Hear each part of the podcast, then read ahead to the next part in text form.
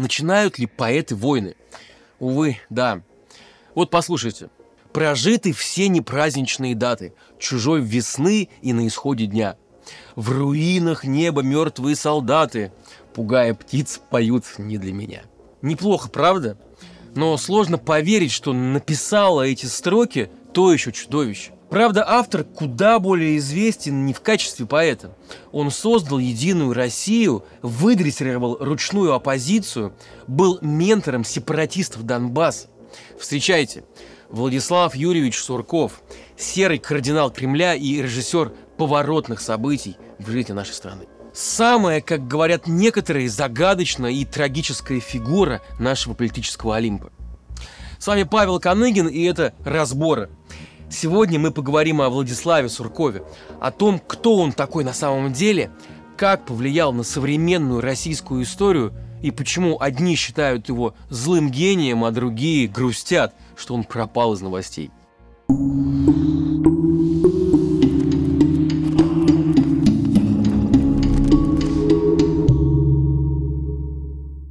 Всю жизнь Сурков работает над своим образом, окутывая его туманом таинственности и загадочности. Неудивительно, что некоторые периоды его биографии, биографии публичного, подчеркну, политика, нам до конца не ясны.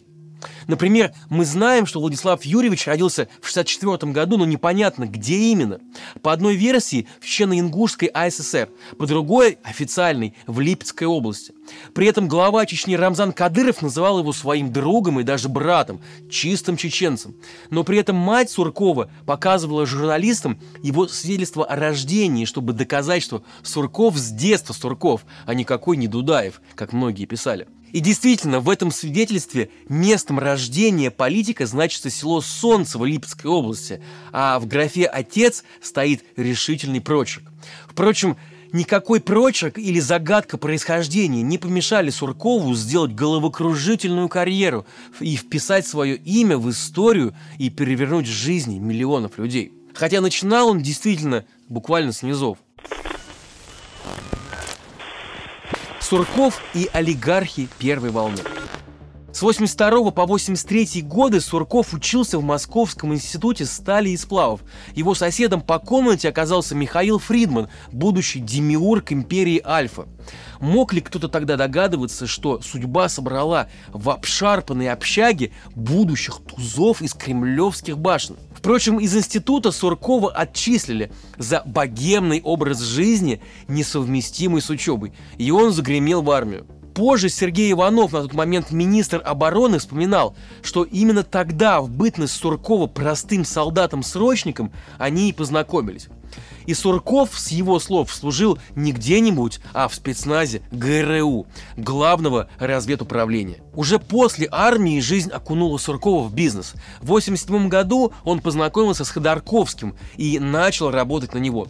Поначалу в качестве охранника, однако уже вскоре будущий олигарх разглядел талант Суркова, и вскоре тот возглавил рекламный отдел конторы с зубодробительным названием, придуманный Ходорковским для зарабатывания денег, когда зарабатывать деньги в Союзе было нельзя по закону. Но Союз развалился, и к началу 90-х Сурков, молодой парень с одним только школьным образованием, уже занимал ключевые позиции в структурах Ходорковского.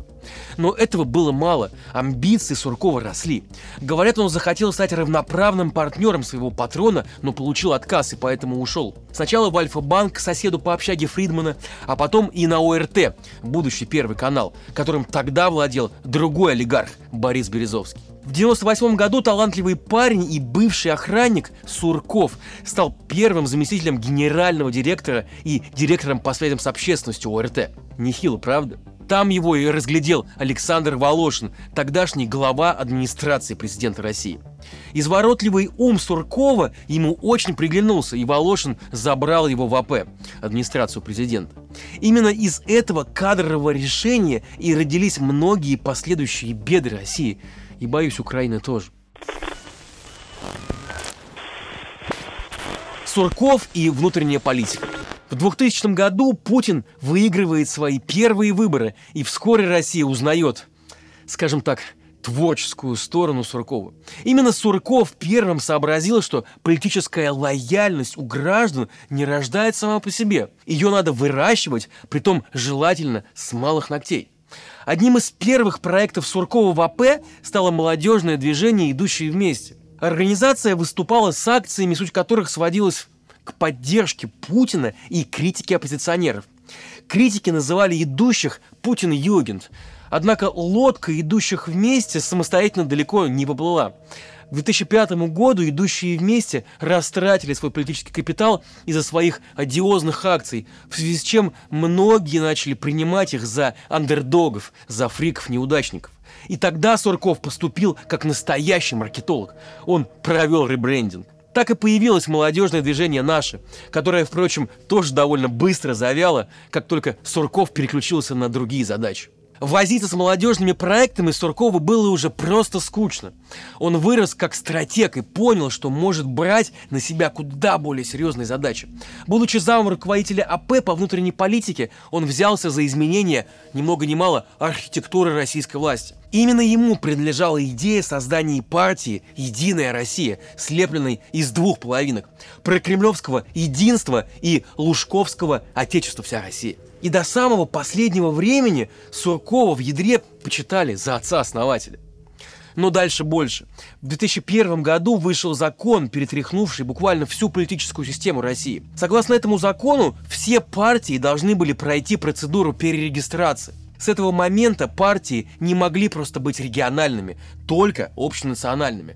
В 2004 году у закона появились новые поправки. Теперь у партии должно было быть не менее 50 региональных отделений, а число членов не менее 50 тысяч. Из-за этих поправок к 2007 году число партий снизилось до 15 штук, а к 2010 году и того до 7. Удобно, правда? Политическая конкуренция в стране снижается, но при этом все по закону, не придерешься за изяществом и нетопорностью этой задумки вот прямо видится обаятельная улыбка этого злодея Суркова. Но, естественно, никаких документальных подтверждений тому, что именно Сурков придумал все эти законы и поправки, просто нет и быть не может. Серые кардиналы свои действия не афишируют.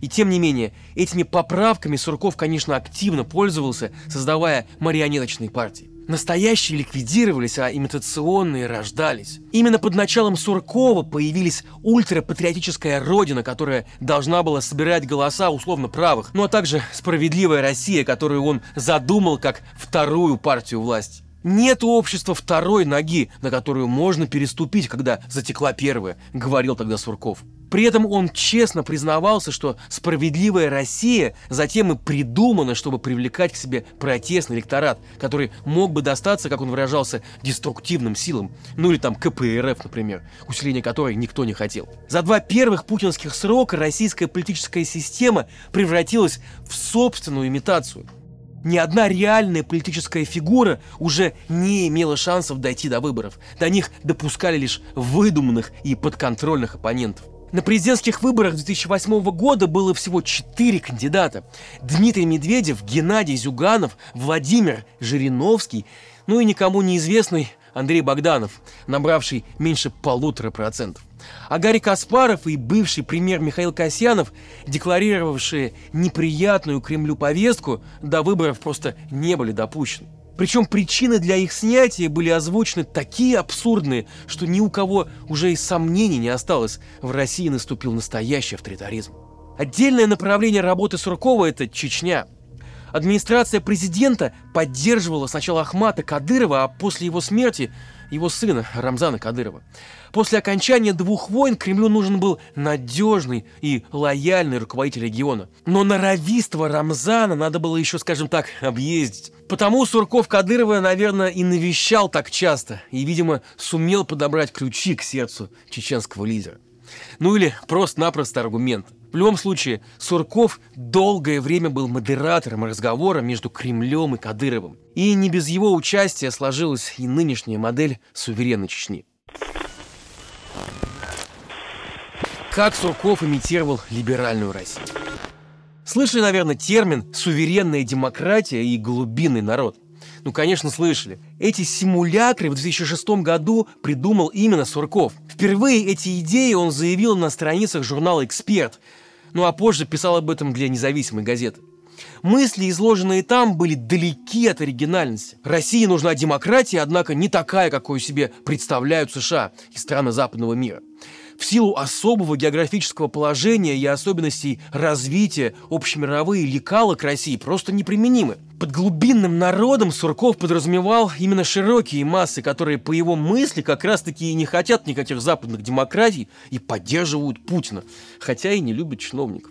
А главная проблема России – это бюрократия, которая, собственно, и разделяет глубинный народ и Путин. Не коррупция там, не безразличие, а именно бюрократия. Царь, короче, хороший, а бояре плохие.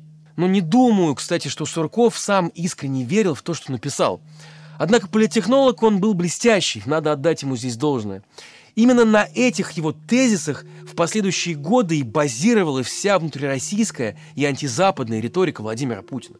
Впрочем, уже ближайшее будущее покажет, что именно талант Суркова его изгубил – бесконечно вбрасывая в голову Путина идеи, он и не заметил, как эти самые идеи зажили собственной жизнью в голове этого человека. В 2008 году случилась та самая рокировочка. Президентом стал Дмитрий Медведев.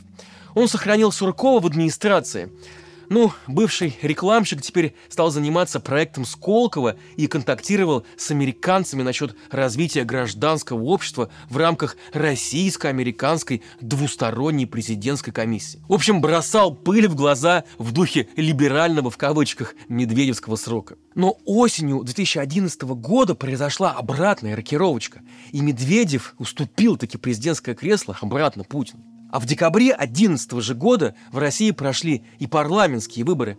И вот все это вместе и спровоцировало волну протестов. Единая Россия одержала на выборах победу, набрав 49% голосов. Но в реальность этой победы мало кто верил. Доказательств фальсификации было слишком много. Ну а сразу после публикации результатов выборов в Москве начались те самые протесты, которые продолжались еще полгода и собирали сотни тысяч людей со всей страны. Пропагандисты выли по всем каналам, что митинги спонсируются Западом, а Сурков вдруг заявил, что, цитата, «лучшая часть нашего общества, или вернее, наиболее продуктивная его часть, требует уважения к себе». Конец цитаты.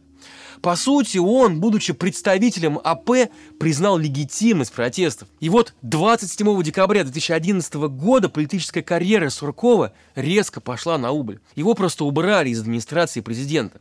Вместо этого он был назначен заместителем председателя правительства Российской Федерации. То есть, по сути, Суркова поменяли на Вячеслава Володина. Путин, который готовился в 2012 году вернуться на пост президента, забирал к себе наверх Володина, а в правительство, которое в ходе рокировки должен был возглавить Медведев, был отправлен вот этот самый Сурков. В правительстве Сурков занимался текучкой и совсем не стратегическими проектами, как раньше. Был далеко уже не на первых ролях.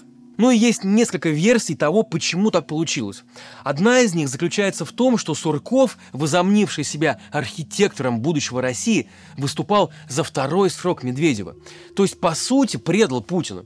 Ну а кроме того, в АП витали подозрения, что Сурков связан с Болотной. Доказательств обеих версий нет, но вполне возможно, что Путину хватило подозрений, чтобы убрать этого шибко умного товарища из Кремля. А в мае 2013 года Путин и Сурков и вовсе публично поругались. Дело в том, что после победы на выборах 2012 года Путин подписал массу так называемых майских указов.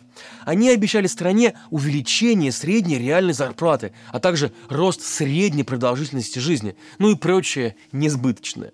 Разумеется, не было в стране той золотой рыбки, которая могла бы исполнить все эти хотелки.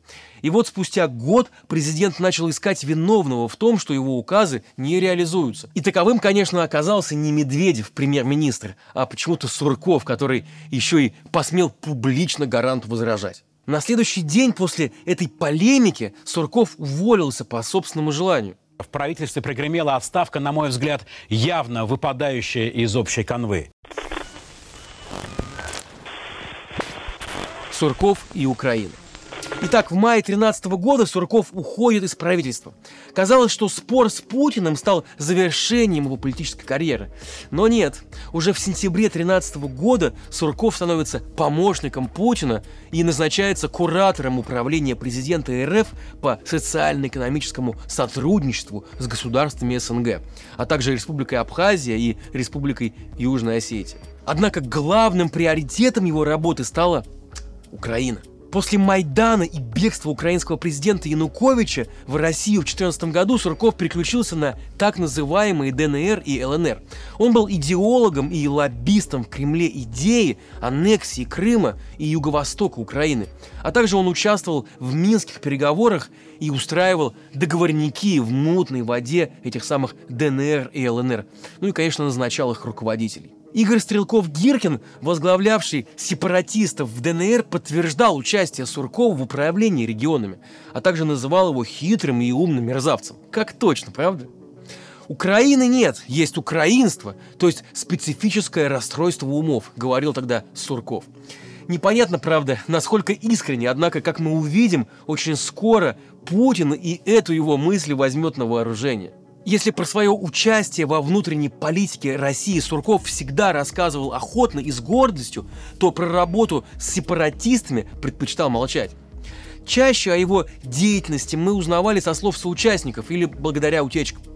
Но об эффективности этой деятельности мы можем судить уже ко дню сегодняшнему. Вовсю идет полномасштабная война. В Крыму и на юго-востоке Украины по-прежнему хозяйничают оккупанты. Однако считается, что Сурков на тот момент был сторонником скорее мягкой силы, чем открытых столкновений. В этом он с Путиным принципиально расходился. Так что в 2020 году Путин отправил помощника в отставку. Владислав Сурков тут же дал интервью, в котором намекнул, что Россия меняет свою политику по отношению к Украине. И далее участвовать во всем этом он не считает возможным. Его политическая звезда окончательно закатилась за горизонт. Сурков и вечность. Суркову всегда было тесно в образе сотрудника администрации президента.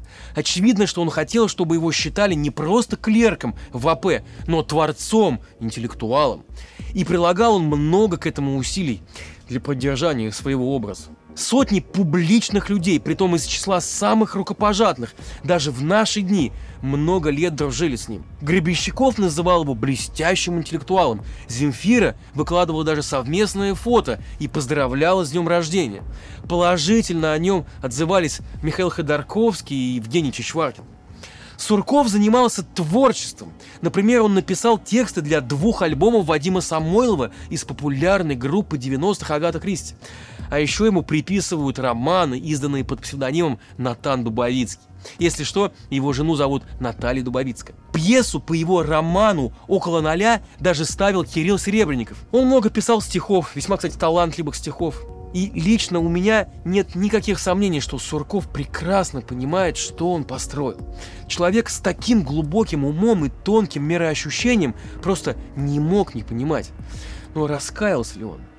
Не знаю. В том самом интервью сразу после увольнения, помимо ритуальных благодарностей в адрес Путина, Сурков сказал о том, что практикует безмыслие не для просветления, а, цитата, чтобы выжить в ситуации, когда мыслить вредно или невозможно. И еще сказал такое. Я, конечно, создавал эту систему, но никогда не был ее частью. Это не проблема системы, это моя проблема. То есть как будто бы задумался чувак о прожитом и навороченном. А 15 февраля 22 года, то есть буквально накануне вторжения России в Украину, Сурков опубликовал статью «Туманное будущее похабного мира», в которой, по сути, обосновал необходимость этой самой захватнической войны. Ну, теперь мы видим, как Россия пытается выбраться из, как говорил Сурков, границ похабного мира, убивая украинцев и россиян. Противостоять войне законными методами россияне не могут. И Сурков был один из тех, кто лишил нас этой возможности. Где он сейчас находится и что делает, неизвестно. Иногда он пишет новые статьи об Илиаде, Евангелии и будущей победе России в войне. Вот только жизнь показывает, что все умопостроения Суркова ничем хорошим для России не оборачиваются. Будем надеяться, что нашей стране больше никогда не придется быть полигоном для его идей. Продолжение следует.